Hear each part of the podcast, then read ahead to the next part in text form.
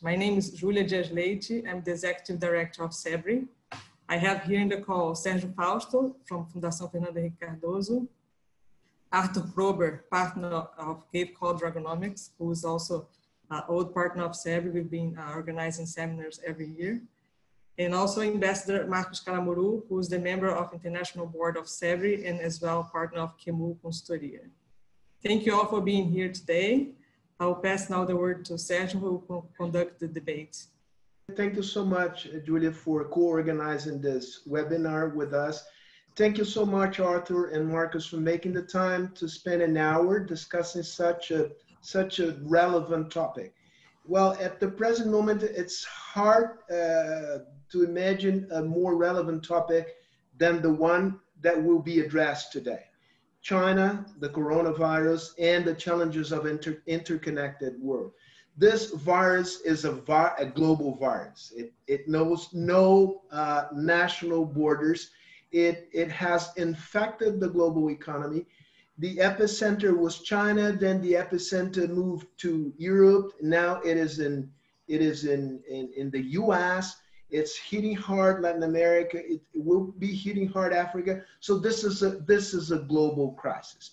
But we're going to focus today China, not only as the the first epicenter of the pandemic, but as the second largest economy in the in in the world, and uh, extremely interconnected with the two other countries or blocks uh, uh, that are um, part of this, uh, the core of the global economy, the, the European Union and the United States.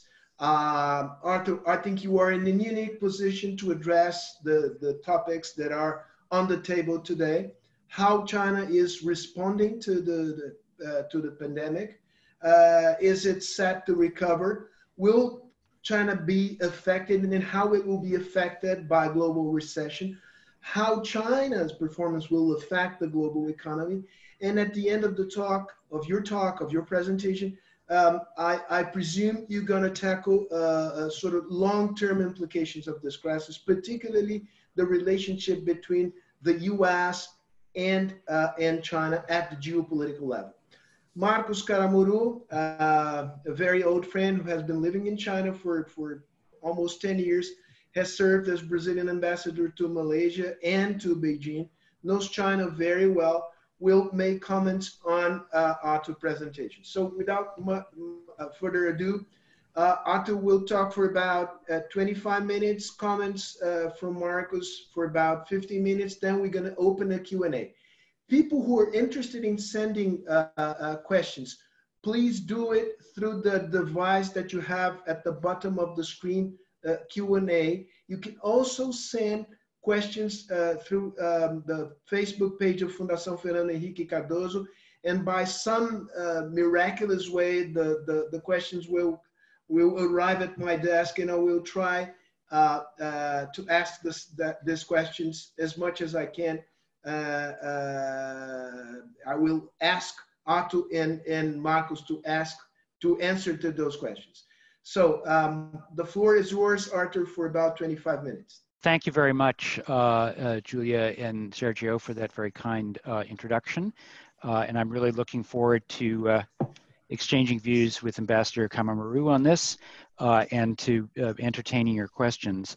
Um, what I'm going to do is I'm going to spend just a few minutes um, outlining our understanding of the dynamics of this uh, disease and the epidemic, because I think that's a really important uh, background. Then I'll focus on the economic impacts both in China and globally. And finally, um, as Sergio uh, suggested, I'll conclude with some um, uh, comments on the geopolitical, longer term geopolitical ramifications of this. Um, so let me just see if I can get my slides up here. Oops, that's the agenda for today. We don't need that. There we go. Um, all right, so I hope everyone can see those, the slide uh, presentation that I have here. Um, so the, the basic outline of my views um, is that we have to take this epidemic very seriously uh, and understand that it's going to create a pretty significant a recession in most major economies. Um, we're already seeing massive declines in economic activity in um, uh, the US and Europe. And I think the other key thing to recognize is that the recovery from this will not be a sharp, as they say, V shaped recovery. It will be slow and gradual. So I think for much of the year, we'll be dealing uh, with the economic impact of this epidemic. Uh, it's important to look at what's going on in China because I think that helps us understand what is likely to happen in the rest of the world.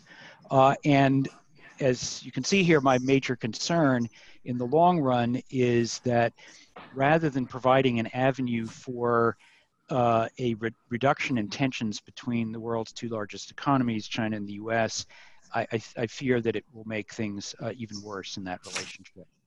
So uh, first, let me just spend a couple minutes on the disease itself. Uh, I and my team have been spending a lot of time trying to sort through all of the uh, data on this um, and to separate out the truth from the all of the strange claims that are out there.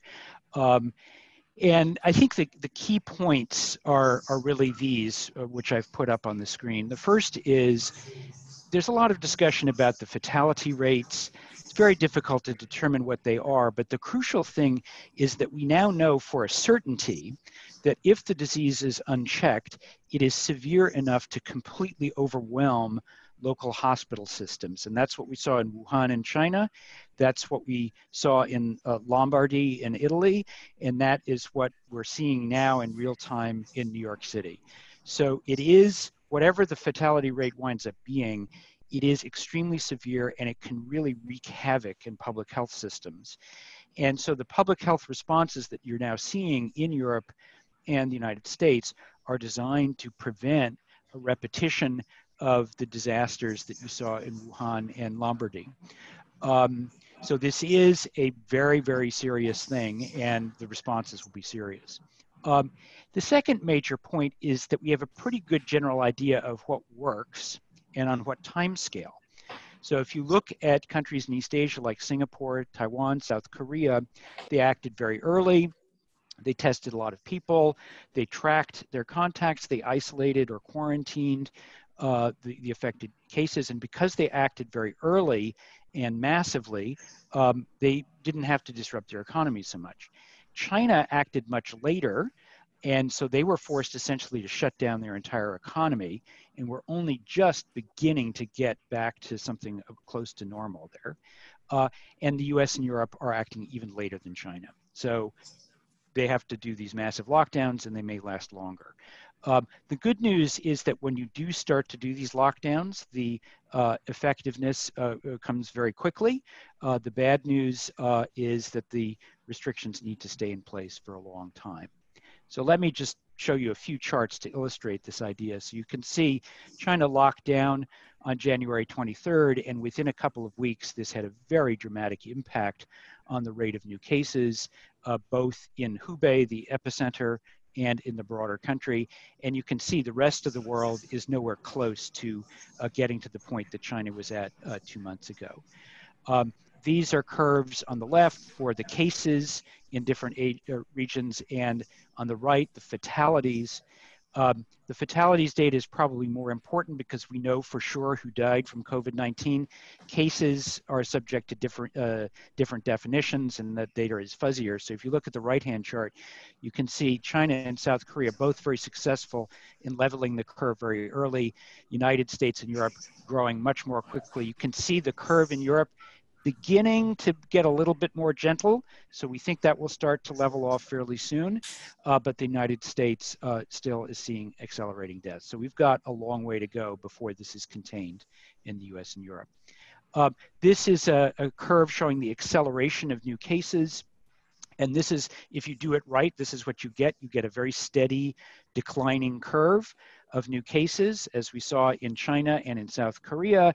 And what you can see in the US and in Europe is that the curves have started to decline, but they're much higher. You're still seeing acceleration rates of over 20%. And you don't have this kind of steep, steady decline in cases. So again, we're far away from getting the, the epidemic under control. Um, the deaths in Europe were, used to be concentrated in Italy, but you can see now that deaths outside of Italy exceed those inside Italy, so it's becoming a much broader European problem. In the US, it's more ambiguous. There's clearly a huge problem in New York. We don't yet know for sure how bad it's going to get in the rest of the country. Um, and then finally, um, this is sort of a what I would call a best case model of how things could happen in the US. It's done by researchers at the University of Washington. And what it shows is that um, uh, if the US does everything right and locks down the entire country and does it for two months uh, to the end of May, then you'll get that curve on the left, which peaks in the middle of April and then a steady decline. And by the end of May or early June, you'll be in pretty good shape.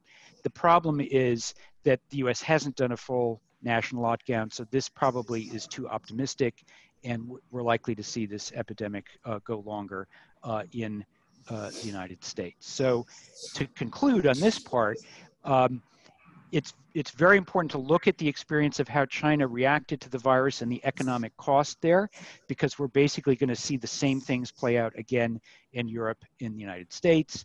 Second thing is you may have read a lot about, you know, treatments, uh, vaccines, and so forth there are no silver bullets here. This is just something we're going to have to get through. There are no treatments or vaccines that are going to be available at any time in the next few months. So we just have to do social controls to get the virus under control. And then the final question is once the US has fully uh, imposed these social controls, how will they get out of um, this lockdown, which is very economically costly? Uh, and I think that will be a, a difficult discussion. Okay, so let's talk a little bit about the economic impacts. And you probably know in general terms that these are large, um, uh, but maybe these charts will show you how large. So this is figures for China. Uh, we don't have the GDP numbers for the first quarter this year, but our, my team has constructed a model, and you can see the lines are very steady, and they've shown over the last several years there's been a steady, slow deceleration of GDP growth. And then you can look down to the right and that straight line down is what we're projecting for this year. This and, and I have to say our model, we're expecting GDP growth of minus three or 4% for Q1. Many other forecasters have worse numbers ranging from five to 10%. So the confidence level around these um, uh, predictions is not uh, very high, um, but anywhere from two or three to nine or 10% reduction in GDP growth in Q1 is likely. Um, and you're going to see similar things in the United States. So here uh, you see uh, jobless claims in red. This, these are people who are filing for unemployment insurance. These cor correlate quite well, uh, as you can see historically with GDP growth. And it, it, it is the, the collapse in uh, employment is consistent with a quarter to quarter decline of GDP in the US of about 20%. So the difference between the Q2 GDP uh, in the US and the Q1 GDP uh, could be as much as 20%. Um, uh, if we um, look at Europe, you basically get very similar numbers. And again, the, the, the, way in which we're measuring is different, but you're going from GDP growth of you know somewhere one one and a half percent uh, to minus five percent, something like that. These are high frequency indicators of um, uh, Chinese activity, and you can see everything fell off a cliff and was very low in um, early February. Uh, and then in March, we started to see a very steady improvement. But broadly speaking, when we look at everything that we, all the information that we have, our best guess is that China today is operating at about 75% of its normal economic capacity. Uh, and we think that it will be another month at least before we're up to 100%. Uh, a lot of companies are open for business, but they only have half of their employees coming each day. Um, uh, a lot of companies are, are open, but they they have like 10 or 15 or 20% of their normal level of business. So the, a lot of activity has restarted, but it's nowhere near the same level uh, as it would normally be. The other thing is that China's exports um, have held up pretty well, but they are going to be hit very badly because as the rest of the world goes into recession, um, uh, we can expect that they will buy a lot less uh, Chinese stuff. Um, in the global financial crisis of 2008 and 2009, China's exports fell by 20% um, from the peak to the trough. Uh, I think all the information we have now is that this economic shock will be stronger, bigger uh, than the 2008 2009 shock. And so, as you can see, we're, we're forecasting anywhere from a 20 to a 60% decline in Chinese exports to the US and Europe, which together account for close to half of Chinese exports. Uh, so even if in the unlikely circumstance that uh, China's exports to the rest of the world hold up reasonably well, you're still looking at uh, a hit to exports that is at least as great as in 2008, 2009, and probably more. Um, the other problem, and this is a problem not just in China, but um, uh, in the US particularly and in Europe, uh, these shutdowns are a real problem for small businesses that operate, you know, on daily cash flows. They don't have a lot of reserves. They provide a lot of employment, um, and um, they basically have no way to survive. It's very difficult for them to survive an extended shutdown of the entire economy.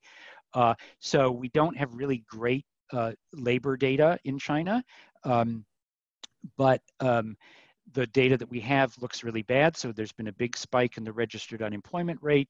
Uh, and you can see in the red bars the number of newly created ur uh, urban jobs. And a lot of these are in small and medium sized enterprises.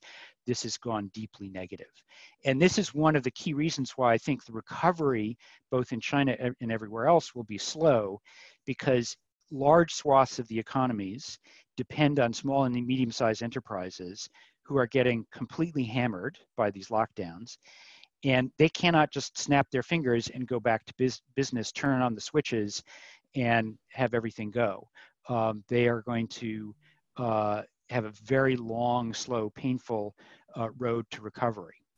Um, I think the other comment that I would like to make about China's economic position before I go on to the geopolitical and long term responses is that unlike in 2008, 2009, we have seen a very, very small response in terms of economic policy from the Chinese government. Um, so, um, the you may recall uh, 11 years ago when the global financial crisis hit, the Chinese government launched a massive stimulus program.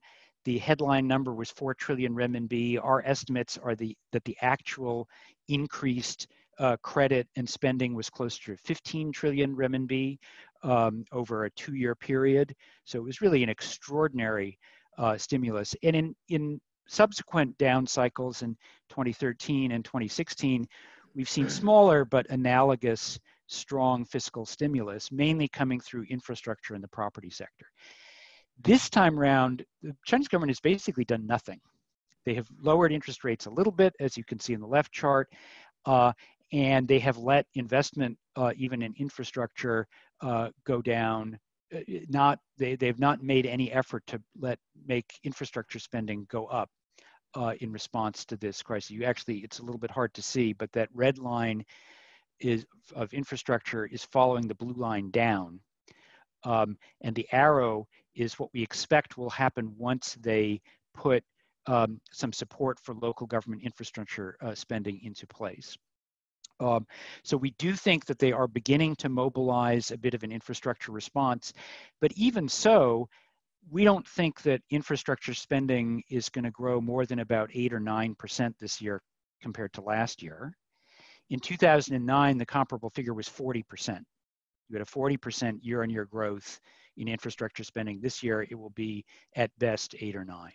So the question is why are they responding uh, in such a small way to this major economic crisis. And I think there are basically two reasons for that. One is that for many policymakers in China today, the stimulus of 2008, 2009 is viewed as, as a bad thing, that they overdid it, uh, that they allowed too much irresponsible borrowing by local governments and companies, and that this created huge debt problems that the countries have to struggle with for the last decade.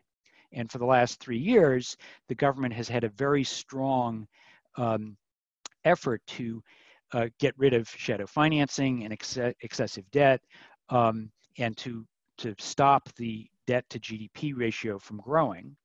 Um, and so uh, the policymakers, the Ministry of Finance and the NDRC and the State Council do not want a repetition of the kind of debt frenzy that you got in 2009. So they're very conservatively biased. Um, and then I think the second reason is, frankly, they underestimated the economic impact of this. I think when they went into this, they thought, oh, we'll have to shut down the country for a month or so, but it's Chinese New Year's anyway, so not much happens in general. Um, so this is a good time to shut things down. The loss of output won't be so bad. We'll get back to normal by beginning of April and things will be fine. And so we don't really have to do that much. And so what I think is, first of all, they underestimated how long the country would have to shut down. Second, they underestimated what this shutdown was going to do in terms of uh, crushing activity. And third, I think they did not realize that the epidemic would spread to the rest of the world and the rest of the world would do the same thing and go into a global recession. So for all of those reasons, uh, I think they have been behind the curve um, and insufficiently supportive of the economy. They are now starting to increase support from the central bank uh, and, and, and via fiscal measures, but they're going to do this very cautiously. Okay, so in the remaining few minutes, I'd like to uh, address th uh, three longer term issues um, that I think will come up as we exit from this uh, crisis uh, into whatever the new normal turns out to be. Um, and the first of these is that I think that the whole, if you will, neoliberal economic model that has been dominant for the last 25 or 30 years, which is focused on efficiency above all, I think this is going to face a lot of criticism. Because what we can see uh, is that countries like China or other East Asian countries that have uh, redundancies, maybe they're not the most efficient, but they have an ability to respond, mobilize resources and respond to a crisis, they, they've done relatively well. Whereas the efficiency oriented economies like the US have really had a chaotic and not very good response. And we don't have enough medical equipment, we don't have enough hospital beds, uh, we don't have enough drugs. So the United States, I think, has a real uh, reckoning to do with the balance between efficiency and resiliency. And I think there will be a lot more focus in building in resiliency and redundancy that is extra capacity into the system to make it safer, even if it's less efficient.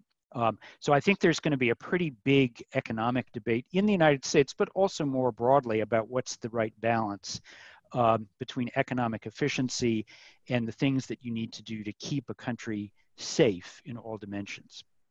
Um, second, I think uh, this whole notion of globalized supply chains is going to uh, come under question. And this is a little trickier. So I think if you're looking at things like pharmaceutical supply chains, uh, supplies of medical equipment, et cetera, there's a huge problem in the United States that we don't make most of this stuff anymore. We have to import it often from China. Um, Chinese local governments and companies have been working very hard to try and meet this demand. Um, but it's very difficult to get through customs delays and other kinds of regulatory problems. So uh, the, the flow of needed equipment and supplies from China and other places to the United States is a lot slower uh, than it needs to be. So I think you're going to see enormous political pressure after this for the United States to relocalize its um, um, its supply chains for pharmaceuticals and critical uh, medical equipment. Now, this obviously feeds into the, the bigger dynamic that we've seen over the last two years where uh, Trump has led these trade wars uh, based on the idea that the US needs to you know, have less investment abroad, more investment in manufacturing at home.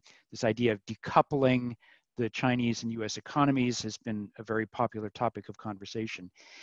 But once you get beyond things like you know, pharmaceuticals and medical supplies into things like electronics, the case for decoupling becomes a lot harder. Um, so, for example, Apple is very is reportedly very uh, happy with the success of the Chinese uh, response to COVID 19.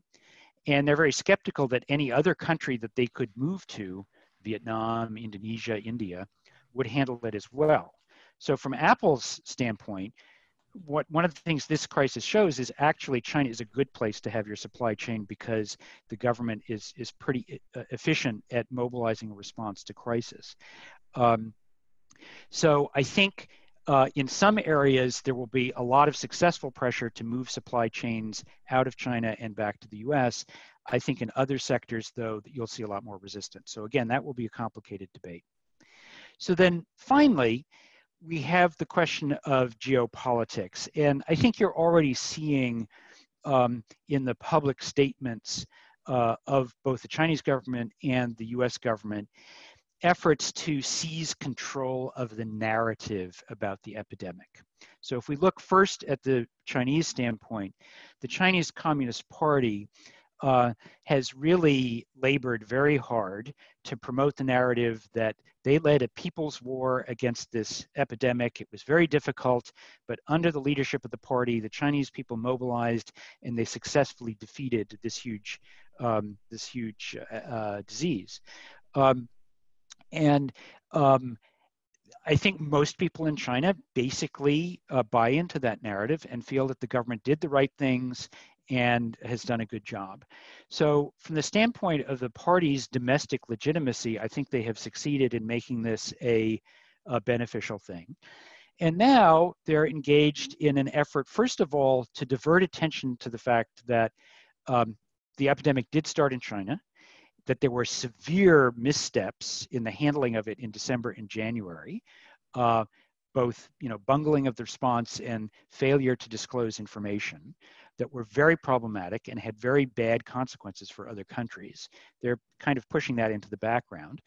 Uh, and instead, they're trying to take a proactive role in sharing medical knowledge and supplies and so forth.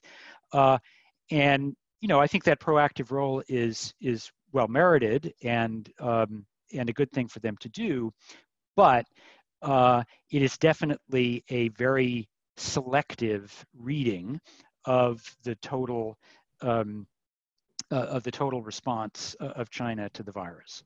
Um, if you then look to the United States side, I think what you find is that the faction within the United States government that has been interested in pushing a very hard line, almost Cold War approach towards China.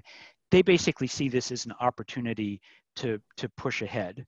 Uh, and their narrative is look, China mishandled and lied about the virus in the early days in December and January. There's now an intelligence report, which personally I think is probably pretty credible, that China has concealed or misrepresented its data about uh, cases and fatalities in February and March. So basically, the narrative is China is untrustworthy. Uh, they we, we, cannot deal with them. There's basically no basis for any kind of cooperation, uh, and so therefore we just have to treat them as an adversary. Uh, and that narrative is gaining strength in Washington. It was already strong before uh, this epidemic, and uh, now it is uh, even stronger. Um, now, that's not the only thing that's going on in the United States. There are other parts of the federal government that are, uh, in, including the president's son-in-law Jared Kushner, that are are trying to find a way for the U.S. and, and China to work cooperatively. Um, and it's imp also important to understand that at the local government level, the state level, there are a number of efforts underway uh, by states to work with provinces and companies in China to import uh, medical equipment and so forth, masks, uh, and and uh, ventilators and so forth, um, and that these are somewhat successful, right? So it's a complicated story, but at the national level, I think there is a really significant risk that as we move through this, um, what will happen is that you get the crystallization of this basic narrative in Washington that China is an untrustworthy, dangerous player, and the US has to essentially move to a quasi Cold War footing against it and treat it not as a, a, competitor with a complex and nuanced relationship, but just as an adversary. And if that happens, I think that would be very bad. I think it would be bad for the United States. I think it would be bad for China, and I think it would be bad uh, for the global economy. So uh, I would just conclude here by saying that we're at a very difficult moment on many dimensions. Clearly, public health is the number one. Uh, number two is just how do we get our economies back on track? That will be a very difficult task that will take most of the rest of the year, at least, to achieve. And then third, we have a real risk, not a certainty, but a real risk that this event becomes an excuse for a, a really damaging and unnecessary deterioration uh, in the uh, political and economic relationship between uh, the two biggest economies in the world. So I think with that, I've exhausted my time, and I'm happy to turn it back to Sergio and Ambassador uh, Caramuru for some other comments. Thank you very much. Thank you, Arthur. Thank you for your excellent presentation. Now, now it's your turn, Marcos. Uh, 50 minutes. Well, good evening to everyone. Thank you, Julia. Thank you, Sergio. It's a pleasure to share a panel with such a distinguished analyst, uh, such as uh, Arthur Kroeber. Uh, I'm very glad to be here. I'm going to make three comments uh, connected or to or inspired by Arthur Kroeber's presentation. Uh, one about the Chinese economy, the second one about the opportunities that are open to China, and the last one very briefly about the China-US uh, relationship and its impact and, and the impact of the of the of the of the pandemic on, on this on this relationship. First, about the economy. China has been making every effort to combat the economy and normalize, uh, making the economy go back to, to, to, a normal situation, providing liquidity to small and big banks in order to finance big companies, to finance, particular, in particular, small and medium-sized companies, uh, using budget budgeted resources both at the federal level and at the local level to increase the flow of resources to these companies. So for the time being, I think that this whole idea of disciplining the local banks and disciplining uh, uh, the, the, fiscal accounts at the local level is going to be uh, is going to be left aside. Uh, the, the, the, strategy is going to be focused on, on making the economy go back to work. China has been uh, increasing the, the, the, deductions and, and, and relieving companies from their obligations, waiving social security obligations, uh, delaying the payment of the housing fund, uh, creating, uh, allowing companies to deduct all the losses uh, uh, connected to uh, the coronavirus reality in, for eight years in their, in their tax, tax presentations during eight years. But there are two major points that are a priority to China and, and pose a challenge to China. One, Arthur already mentioned that, is how to deal with the very small companies that do not have access to the financial system because they cannot provide collateral, that sometimes have access to the shadow banking, but live out of their own uh, daily cash, uh, and, and the impact of, of, the, of the operation of this, this, this uh, companies on unemployment. Very recently, the Prime Minister of China, Li Keqiang, said that it doesn't matter uh, how the GDP performs. The major point for us is unemployment, and if unemployment remains stable, we are not going to pay that much attention to the to the GDP performance. So, unlike unlike 2008, when the the, the, the basic uh, concern, the basic preoccupation with labor had to had to do with migrant workers with those who work in constructions and those who work in factories. Now, the, the, the, the, the what worries China is the college graduated person, that if he or she doesn't find a position, will have to go back to this original city. And, and they have always thought that this is a major point to worry about and to pay attention to. So uh, uh, I think employment creation is, is, is, is the, basic, the basic question. Now, the question is, what, what's going to happen with GDP? There are many voices in China that say that China should abandon the idea of making a GDP target and, and, and work on operate reality as is. And this has an impact on the behavior of uh, companies and particularly SOEs, uh, state-owned companies, because they are all base their projections and their strategies on the, uh, on the, on the GDP target announced by the federal government. So there is a discussion in China how to deal with this reality. And this is going to be a very interesting change if China decides at the end of the day not to have for, for this year a GDP target. The second point that is really a, a topic of, of different views in China, that, that raises different views in China, is, is what to do with the least uh, assisted people in society. Just yesterday, there was a decision by the state council to allocate 67 million to the least assisted. But again, how to do it is a big challenge. There are voices in China that say that the solution is just to copy the United States, send money directly to the individuals. There, but China so far has preferred to use the existing mechanisms. Uh, unemployment uh, um, insurance, uh, all the programs that already exist in connection to the, to the poorest, but this is a point that is still going to be a point of discussion. So what I think is that, yes, the mid, the mid, mid-sized companies and the large companies will clearly be able to reach agreements with the local authorities, with the federal banks, with the, with, with the local banks that give them support.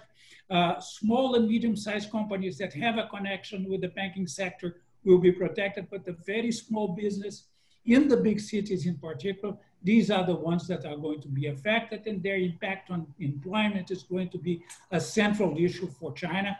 And uh, the discussion will be in China how to operate Uh, the assistance to these companies and, and, and, and, and the assistance to those that are going to be unemployed. My second comment is about the opportunities in the Chinese economy. We all know that the, the, in Chinese, the word for crisis, wei ji, is also has also the meaning of opportunity, Ji of Ji Hui. Ji Hui is, the, is a word that means opportunity in China.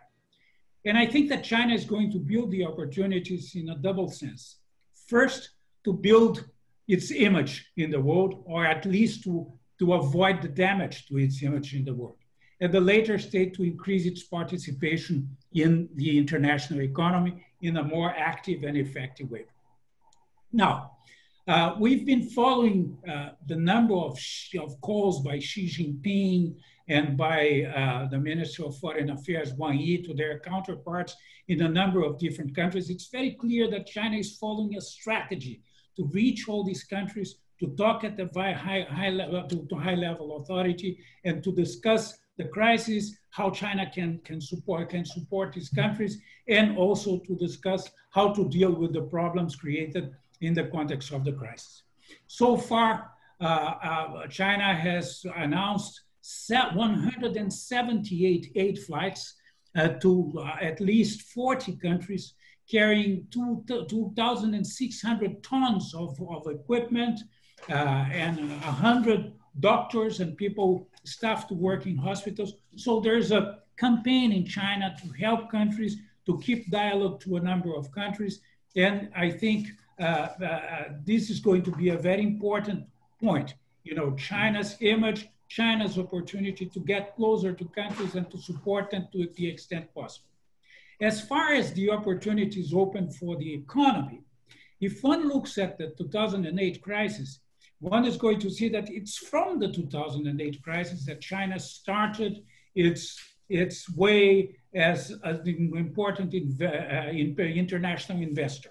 If you look at figures from 2009 onwards, you're going to see that the, the, the, the volume of ODI, of all overseas direct investments of China in different countries has increased considerably. At the same time, China has become uh, the first uh, trade partner of a number of, of, countries. Just take the example of Brazil. It was in 2009 that China became our, our first partner. And also, it's from 2009 that we started to see a, a, a greater volume of investments of, of China, China in Brazil. Now, if you compare to 2008, China is now much better prepared. First, because the Chinese companies have acquired the experience of operating in different countries. Many, many, many companies, as we know, lost a lot of money in different countries. Uh, many co companies had gains, but China acquired an experience, and this is a very important, important point. The, the second point is that China also built some mechanisms that are going to that are going to support its its participation in the economy in other countries, such as the, the, the, the Asian Investment Bank that did not exist in the 2008 crisis and is going to be a very important instrument to help China, to help countries to increase their infrastructure investments. Now, this is going to happen in the context of a world where international discussion have lost uh, the force of the past, where multilateral discussions are weakened, and uh, many multilateral institutions are underperforming their roles. I don't, I don't see China as a leader in the multilateral discussions. I don't, I don't believe that China is going to build a world in which uh, uh, we are going to have stronger multilateral institutions and more countries participating in the discussion and a real clear international effort in that direction. I, I see China more and more into bilateral connections with different countries, trying to help them, trying to use the opportunities open in the economy and occupying a bigger, a bigger, a bigger space. Uh, and, and the opportunity is there for China to do this because at the end of the day, nowadays, China is the major manufacturer of all these hospitals and medical equipments and medicines that we need uh, to combat the crisis. And many countries, they know that they have to buy these equipment in China, but they are afraid of uh, not, not finding the right suppliers there. So many countries are helping China to, be, to do sourcing for them. China has already signed agreement with 30 countries to, uh, pro to, to provide them with, with, provide them, you know, on a commercial basis with equipment, with, with material, with masks, with, with respirators. And, and, and, and so at this point in time, China is choosing who are going to be the suppliers, uh, how they are going to be connected to different countries. In a way, they are, they are managing trade in this area. In normal circumstances, countries or, or companies in other countries would be buying the market, in, in, in, in, you know, following the normal procedures, normal market procedures. But now China is leading that. So at the same time that China is leading this international cooperation uh, with countries, China is leading this whole effort to uh, supply countries with the equipment they need uh, to combat the crisis and guiding as a leader guiding as a leader, taking decisions, um, uh, giving orientations, and even as I said before, working as as as uh, making uh, making the, the, source work, uh, identifying uh, uh, you know suppliers for these countries. You take the, the case of respirators. China has approximately 21 factories manufacturing respirators, eight of which have their certificate. So they are guiding. They are really they are really commanding this, this, this, this effort of, of exports. Uh, final and very briefly, the point about uh, China-US uh, US, uh, connection or disconnection in the, in the aftermath of the crisis. I think there is a general belief in China that, you know, if there's a consensus in the United States, is the consensus that uh, they have to contain China. Democrats and Republicans have a very similar view in that direction. And I think that the, Ch- the Chinese very much agree that these are going to be under any circumstances in the United States, uh, these are going to be difficult times. This is going to be uh, a difficult moment to China. China has been trying to respond to this with a very soft, uh, you know, attitude and, and soft statements in, in, general. Take what happened two or three days ago when there was these accusations of lack of transparency in China about the numbers of deceased and the numbers of people infected by the by coronavirus. The state spokesman of the of the Ministry of Foreign Affairs tried to make a positive statement, saying that well, uh, China is worried about the situation in the United States, that they want to build cooperation in the, the United States. And I think that it's going to be a bumpy road. China is going to, to, to make every effort to avoid a more, uh, a more, more a, a confrontational situation. The United States is going to be, to a certain extent, unpredictable, but I think this is going to be a bumpy road. And, and, and, and we are already uh, used to, well, countries are already used to this. And we know already that, you know, this is a reality that, we, that we'll have to live with in the next few decades. My really, my real concern is about those who are silent, those who are not participating, those who are not taking positions. China and the US reached an agreement about, uh, about, about the, the first stage of the trade disputes. This agreement, in a number of points, many analysts and even countries believe that the, it, it, it, goes against certain uh, WTO rules. It creates a privileged dialogue between uh, uh, China and the United States in a number of areas like intellectual property rights or pharmaceutical uh, industry development but still there is a general silence. So my best expectation is that more countries that have had a tradition in participating in, in the international discussion and taking a leading position, such as Brazil, you know, would not be silent anymore and would, would, would express their views, would make their voices known in order for us to build a world after the, the, the situation of the crisis in which we are not going to depend that much on the bilateral linkages or connections or the disconnections between China and the US. Finally, I think everything will depend on very much on the attitude of companies themselves, whether the decoupling is going to be there or not, uh, whether trade is going to be highly affected. I think it's early to have a final position on that. I'll stop here. Thank you. Michael, thank you. Thank you so much for the modern remarks. You, it was a, another presentation and a very good one. I face an enormous challenge, which is many people have sent messages, questions. Uh, and I, what I'm going to do, what I'm going to try to do here is to cluster them according to certain topics so that we can cover more or less all of them. And the first cluster is related to a sort of uh, suspicion that the, the pandemic is not, or the, the, the pandemic's not over in China that China is still vulnerable to a second wave of the pandemic. So the question is, is this true? Uh, is the Chinese uh, government uh, uh prepared to face a second wave um, on both fronts, on the sanitary front and on the economic front? Um, and I will uh, ask these questions, uh, I will ask Arthur to answer these questions first. Uh, yeah, I think the answer is that this is something of a concern. Um, there have been a large number of people coming back into China, uh, mostly students and other Chinese people living abroad, who in March concluded that it was much safer to be in China than anywhere else. They came back. Uh, this led to an increase in the number of imported cases.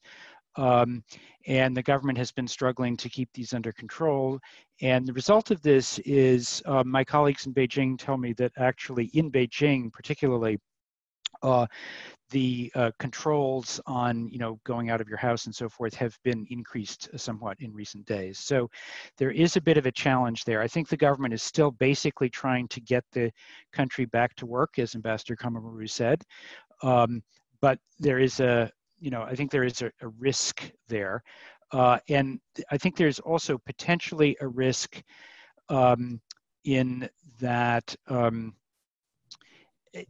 they seem to have not been very straightforward in reporting asymptomatic cases of the virus, uh, which were turned out to be very large.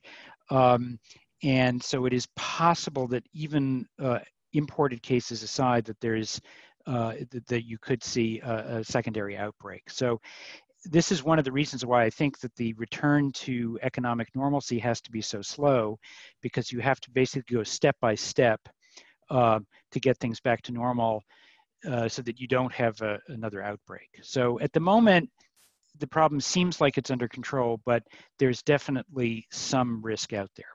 There is still in, in this first cluster of, of questions, it is it is a suspicion that hovers over uh, some minds, which is um, was the was the outbreak of the the disease in China a, a deliberate act of China, or was something that happened in spite of the Chinese uh, will?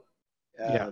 So on that, uh, there are a lot of conspiracy theories about this. You know, one conspiracy theory is that this virus uh, originated in a bioweapons lab in Wuhan that has been completely debunked by serious research.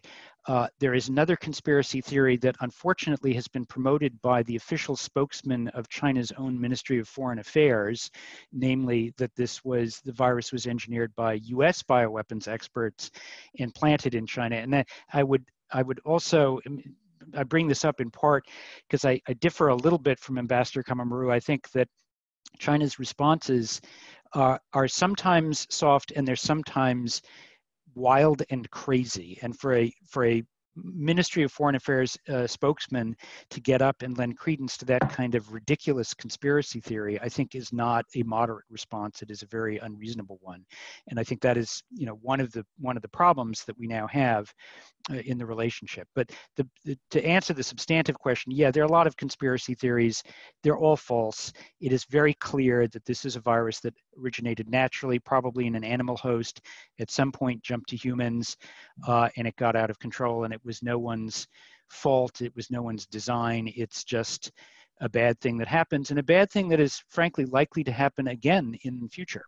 Uh, so we should take this epidemic as a cautionary tale for something that we need to be prepared uh, for in future. Has to do with American and Chinese foreign policy and in Arthur's words, uh, their efforts to command the narrative. And my question would be to, to, to Marcos uh, Caramuru. Uh, do you think this more uh, uh, nationalistic, inward looking narrative that at least parts of the Trump administration and significant parts of the Republican Party uh, tend uh, tend to embrace. Do they think th this is appealing to other actors of the international systems compared compared to the narrative which is being engineered by the by, by the Chinese government? The only country that can have this nationalistic uh, approach or attitude without paying that much attention to the business with China is the United States. I think all the other countries pay a lot of attention to business. They are subject to a lot of pressure from businessmen and companies that operate in China. And, and, and they tend to be more cautious when they approach Chinese issues and when they talk to the, the to, to the Chinese authorities. So I, I, I think that you know, perhaps in the United States, you have this kind of freedom that you don't have everywhere elsewhere.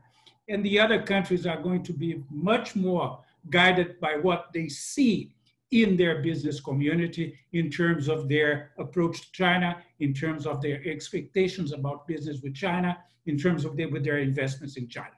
Do you do? Would you say that um, this, as we as we can tell from this point in time, this this whole thing uh, tends to play out in a way that uh, will give the upper hand to China uh, in the in the foreseeable future. I think that um, China is, going to use this opportunity to increase its level of connection with the international world, isn't it?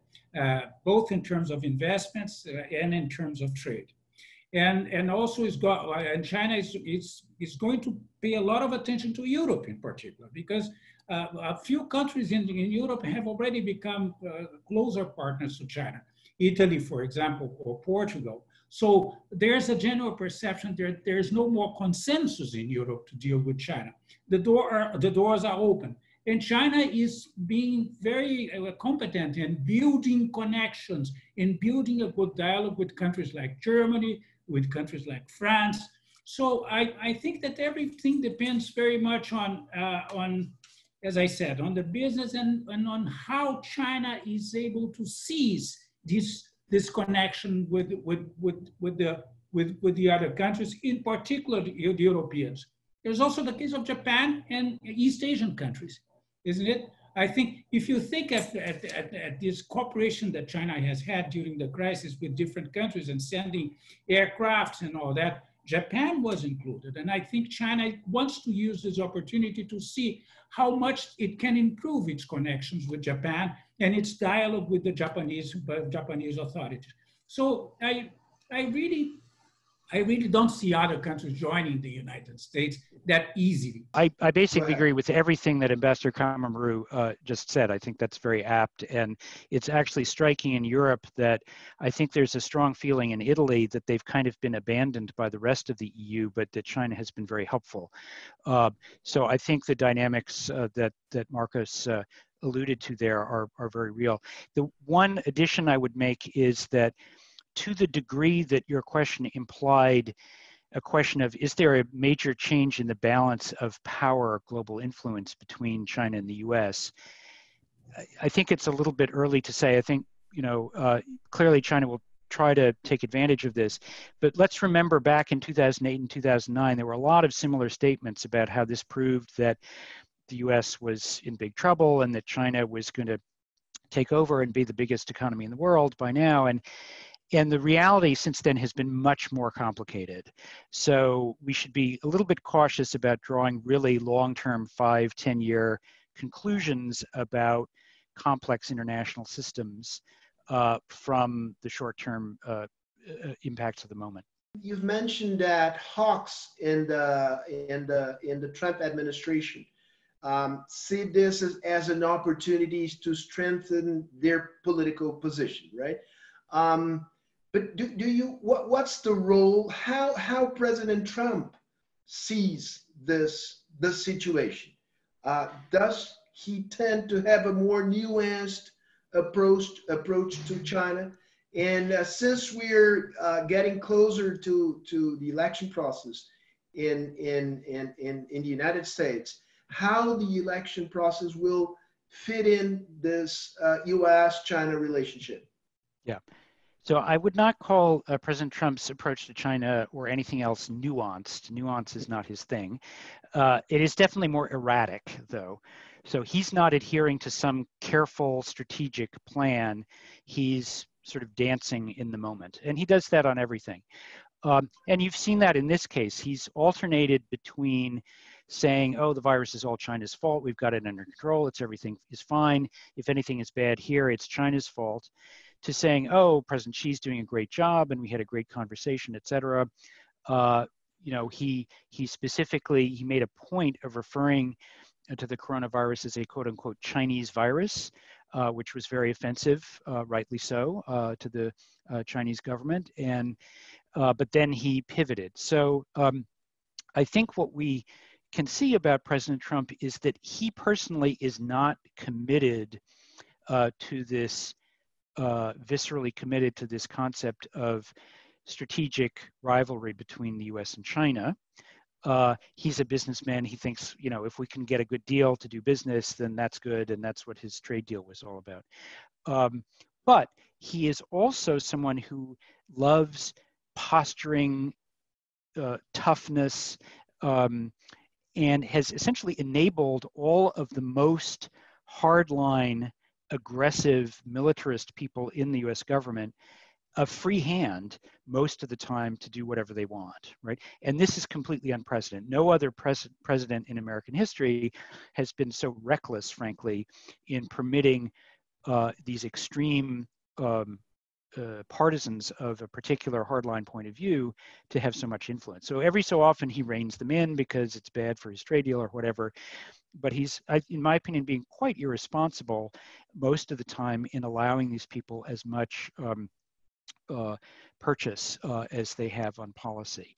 So what you see is that there's these wild swings in U.S. policy between let's make a deal, let's do a trade deal, we can be cooperative, to no, let's make China enemy, let's cut off Huawei, and I suspect that that will continue because Trump's political um, calculus is creating uncertainty and changing positions with the moment based on what he sees. So I think it's it's really impossible to know how things are going to play out over the next six months because they will change from month to month according to his uh, his political desires. And I think the final thing I would say on this is I've, I've put a lot of emphasis on the hawkish elements of the administration.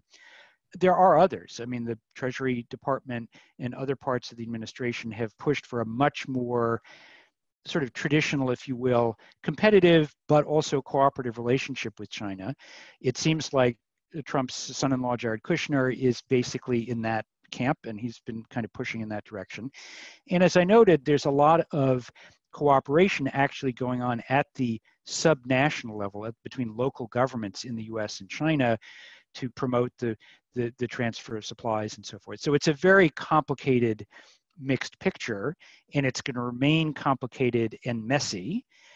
My concern is that whatever Trump's desires may be, it does seem clear that the power of the most hardline faction in Washington continues to grow. And just as Ambassador Caramuru said, this is an opportunity for China to do various things, many of which are highly constructive in the world. I think the people in, in DC who are pushing this kind of line also see it as this is their opportunity to push something forward, and they're going to keep uh, keep doing that.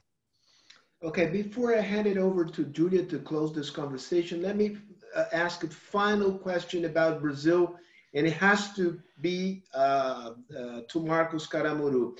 Against this backdrop of U.S.-China relationship that we have sketched here, uh, what are the opportunities for Brazil in the in the in the and and the and the threats to Brazil in the in the short term, uh, in the midst of the pandemic and the global recession, and going forward? Well, first and foremost, the opportunities are going to be in the export of of of uh, you know food and and and and I don't know and all these basic uh, items that we export to China. Uh, I think that China, in face of this situation, is, is, is going to be even more worried in, with about the idea of keeping a good relationship with these countries that can be important suppliers of these essential goods uh, in the long run. And, and China is going to pay a lot of attention to that. And we should not think about the flows of exports this year or this month or next month. But I think that as a whole, uh, China is going to be very much uh, worried with that, and this will help to strengthen, strengthen our, our, our relations with China. The most important thing to do, in my view, is to keep the dialogue going on, to keep the dialogue open with China, uh, and to have a dialogue that does not incorporate any ideological view, any preconceived view. Uh, is an open dialogue, is a dialogue as rich as possible in many different areas, and then and then go ahead with it. China will also see many opportunities in the Chinese economy to invest. And we are going to need these investments. We are going to need investments in infrastructure. Uh, we are going to need uh, investments in many different areas where China possesses the expertise, uh, the resources available, and well, luckily so China already knows our, re our, our reality in a number of these areas. So Chinese participation in investments in strategic uh, uh, areas in Brazil, like infrastructure, is going to be more and more important and essential when we, we try to rebuild uh, the whole economy after you know all the impact, economic impact of, of this virus. So what we have to do is to keep a good dialogue, a dialogue open without preconceived views, and go ahead with what we built with China along the last few, we have built along the last few decades. All right, now farewell remarks by, by Julia. I just would like to really thank you both, Marcos and Arthur, you covered a whole uh, a lot of ground. It was really interesting, and I um I my excuses to many people who have sent their their questions to me. I tried my best to address them as as as uh, encompassing as I could.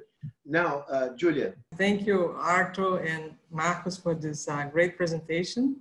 We had about uh, uh, 350 people connected in Zoom and I think more people uh, uh, on Facebook. A lot of people ask about the presentation. Arthur just replied that we can send to all the participants. So Fundação Fernando Henrique and CEBRI will send that. And then I'd like to thank you all for participating and also invite you to um, our next CEBRI uh, online debate that will happen next Monday at six o'clock about the oil and gas crisis with uh, Jorge Camargo and Décio Oddone. We're going to send the invitation also today. Okay. Thank you okay, all. Okay, folks. Bye-bye. Thank you. Thank bye you so Marcos. much. Marcus, very good to see you. Arthur. Okay, good thank you. you yeah, thank bye you and goodbye. Okay. Okay, yes, I will. Yeah. Okay, bye-bye.